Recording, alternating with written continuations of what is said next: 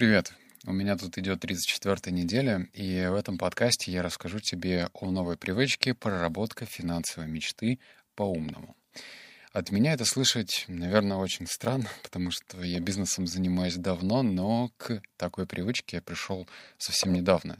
И то я сам себя подгонял санными тряпками и толком не понимаю, почему я действительно этого не сделал раньше. Потому что все книги, базовые книги по мотивации просто пестрят подобной информацией, как правильно ставить финансовые цели. Но если копнуть чуть глубже, то окажется, что на проверке не такие уж они правильные финансовые цели ставят. Ну, те люди, которые считают, что вот, я смог, я поставил и иду к ней. Нет. Если прям вдаваться в подробности, то там очень много подводных камней. Об этом я с тобой и поговорю. Так что Надеюсь, тебя это тоже волнует. А, ну еще, знаешь, такая маленькая предыстория. Эта привычка появилась в моей жизни не случайно. Я просто поймал себя на мысли, что меня мало что мотивирует. Ну вот так, знаешь, если поразмышлять, что я хочу себе купить. Да ничего. То есть на тот момент были какие-то мелочи, может быть, там, те вещи, от которых я как бы не отказался бы. Но это не финансовые цели, как ты понимаешь. А, не отказался бы, и ставить цель э, в плане зарабатывать больше — это совершенно разные вещи. То есть я бы не отказался бы от более дорогой машины, я бы не отказался бы э, летать еще чаще, чем я летаю, ну, если не брать в учет кризис. То есть вот эти «если бы» и так далее, это прям звучит не очень серьезно, как мне кажется. Так что я просто решил уже взять себя в руки и, наконец, проработать свои финансовые цели. Итак, что я узнал? Первое, что данная привычка может стать драйвером роста и включить долгосрочную мотивацию. Объясню. У нас э, принято ругать бизнес-тренеров, ну, того же Тони Робинсона, мол, он заряжает только э, краткосрочная мотивация, когда ты сидишь в зале, и тебе говорят, все, поверь в себя, встань, похлопай, потопай, и тебя переполняет энергия, тебе кажется, что ну вот, наконец-то ты проснулся, а наступает завтра, и как бы от этой мотивации осталось э, рожки до ножки. Здесь же проработка финансовой правильной цели, она включает долгосрочную мотивацию. Хотя, наверное, есть и среднесрочная мотивация. Это та мотивация, которая хватает на месяц или полгода. Э, это тоже, да, очень субъективно. Что значит долгосрочная мотивация? Второй момент. В процессе формулирования цели только спустя время осознаешь, что реально ты хочешь, а что навязано обществом. А, что это, как это понять? В общем, я взял а, ручку, тетрадку, но об этом я расскажу в следующей части, и начал писать первые мысли, которые приходят мне в голову, знаешь, там, дорогой автомобиль, такой пишу, пишу и понимаю, да вот как-то не особо я хочу дорогой автомобиль. То есть мне изначально в голову влетали мысли, навязанные обществом. Дорогая машина, э, большая яхта, вертолетная площадка обязательно на этой яхте. То есть я даже не уверен, что мне это надо. Но вот они же первые всплывают в памяти. Все, что навязано обществом. То есть клипами, то есть фильмами.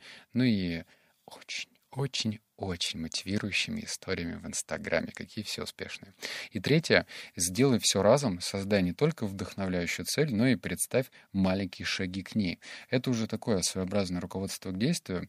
В общем, если разбить эту привычку на две части, можно сказать так, ну вот, я придумал себе финансовую цель. Окей, мотивация получена. Но если ты не проработаешь а, обратный маршрут от этой финансовой цели к себе, то ты, возможно, и не начнешь действовать. Потому что, вот смотри, у меня... Давай на моем примере расскажу. Я хочу себе дом. Ну, дом, например, в Праге. То есть земля там стоит недешево, да и дом я хочу, который стоит в районе 50 миллионов, его нужно построить. И эта сумма, ну, так, по-честному, кажется большой.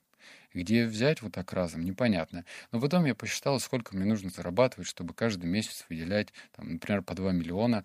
В общем, все это подставил в голове в виде своеобразного уравнения, что мне для этого нужно делать, и показалась эта цель не такой уж недостижимой.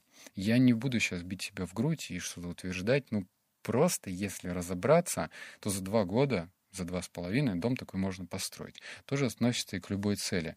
Если ты просто разберешь на части и подумаешь, ну сколько тебе нужно денег в месяц откладывать и как прийти к такому ежемесячному доходу. пока я к нему не пришел, но уже иду в хорошем темпе. Так, мои стадии, их две, но они простые.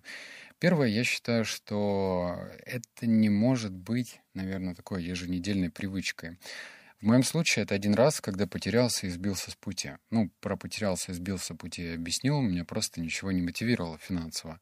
Ну, такого что-то глобального. То есть я не из тех людей, кто хочет себе покупать пиджак Луи Виттона за 80 тысяч, затем пальто за 400. Но мне просто это не надо, я минималист. О, звучит как хорошая отмазка, да. Так что, когда ты сбился с пути и не знаешь, что ты хочешь, то эта привычка тебе поможет. Второе. Балкон, тетрадка, ручка и игра в донетку. А, давай по очереди. Я просто пошел на балкон, я врубил очень своеобразные треки музыкальные, которые меня, наверное, наталкивали на правильные мысли. Про музыку я уже говорил в предыдущих подкастах. Взял тетрадку обычную, ручку и что значит игра в донетку? Игра в донетку — это когда ты, допустим, тебе приходит какая-то мысль, ты ее записываешь, но в момент, когда ты пишешь, ты чувствуешь эмоциональный отклик. Там, нужен ли тебе вертолет? Но нет. Там, нужен ли, нужна ли тебе яхта? Тоже нет. Вот, то есть вот такие вещи, они как бы сразу отклик приходит, и ты это фиксируешь. Так что стадии очень простые. Как развивать? Первое, набери смелости сделать это упражнение, а лень будет тебе шептать на ухо. Не делай этого это очень серьезный аргумент, потому что почему я это не сделал раньше, я просто не понимаю. Я с этой информацией жил, сталкивался с ней постоянно, что нужно правильно создать финансовую цель.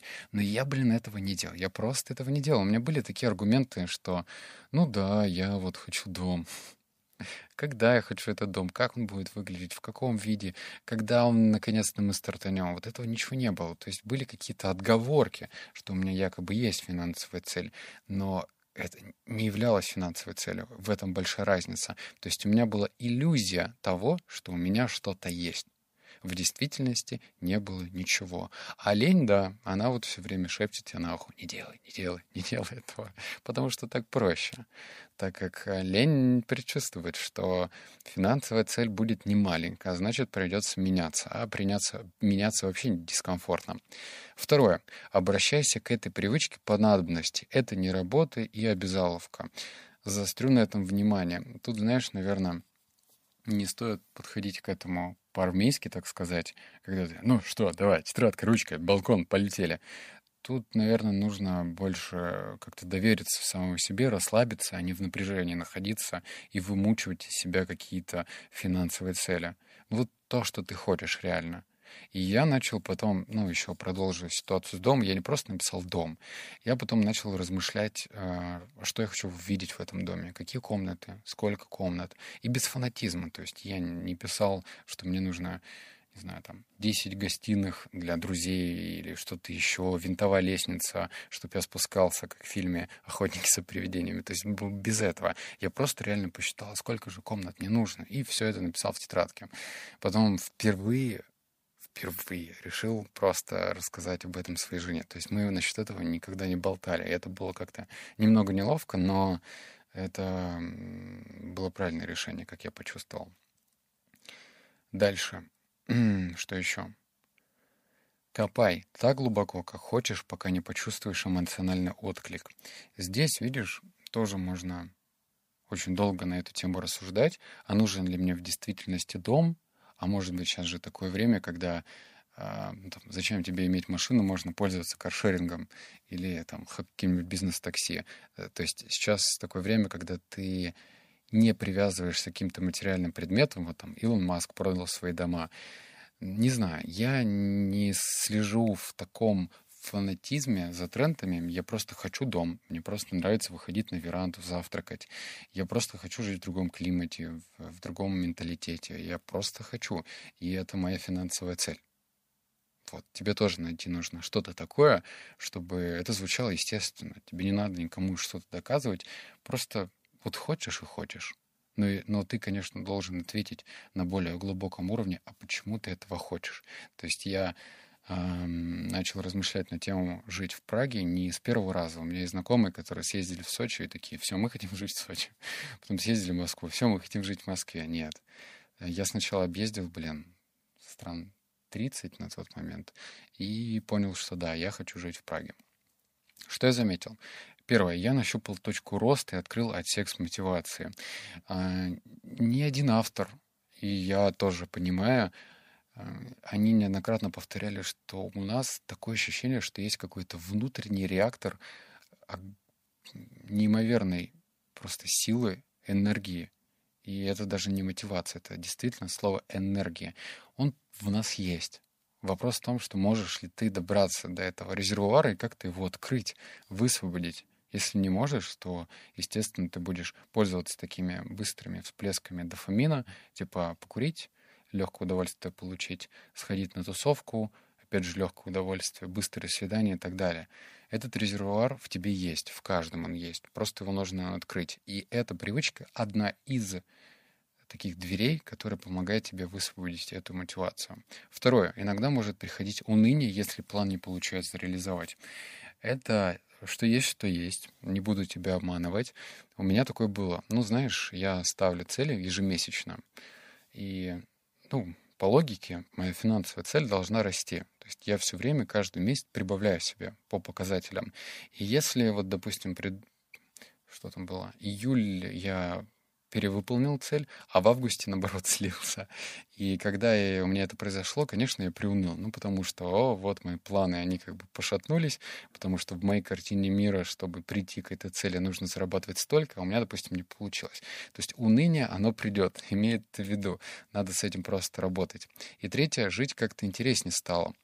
Это не то, что цифровой показатель такой, что мне стало жить интереснее на, на 12%, но так и есть. Просто для тех, кому, особенно, наверное, это мужиков касается, нам очень важно иметь такие цели из разряда достигать. Да? Не просто, знаешь, вполне неплохо ходить в спортзал и поставить себе цель, не знаю, жим лежа, там, 130 килограмм, ничего в этом плохого нету. Но просто твоя цель должна распространяться еще на какое-то благое дело. Например, Сделай так, чтобы твоя семья была счастлива. Сделай так, что в момент, когда ты зарабатываешь деньги, от этого не страдали бы окружающие, а ты вносил бы пользу людям. Ну, то есть вот такие вот вещи. Теперь по поводу следующей привычки. А, подожди, перед привычкой. Короче, маленькая новость. Мой редактор решил просто, не знаю, поработать зомби. По-другому я никак не могу это назвать. А, в общем так. Первая книга с, благодаря которой я попал в а, тусовку бизнеса, это был «Богатый папа, бедный папа». Я его прочитал 18 лет, и просто для меня открылось зазеркалье какое-то. Я поверил в себя, посчитал, что теперь я самый умный, и эта книга такая судьбоносная. Она, естественно, для некоторых людей считается водянистой, для других считают ее не особо применимой в жизни, потому что, во-первых, это написано давно, во-вторых, для Америки, а у нас же Россия, у нас все иначе, но нет. Есть фундаментальные вещи, которые имеют место быть и сейчас. И мой редактор реинкарнировал эту статью и выложил ее на сайте. Ссылку я оставил. Почитай, оставь свое мнение на этот счет. Это тоже summary, ну, то есть выжимки из книги. Надеюсь, они тебе помогут. Так что пользуйся. По поводу следующей привычки. Привычка называется так. Привычка сравнивать свои проблемы с масштабами Вселенной и тем, как бы я реагировал на эту ситуацию через три года. Чувствуешь? Прикольная привычка, да? Об этом расскажу на следующей неделе. Обнял, поцеловал, заплакал. Услышимся в следующем подкасте. Пока.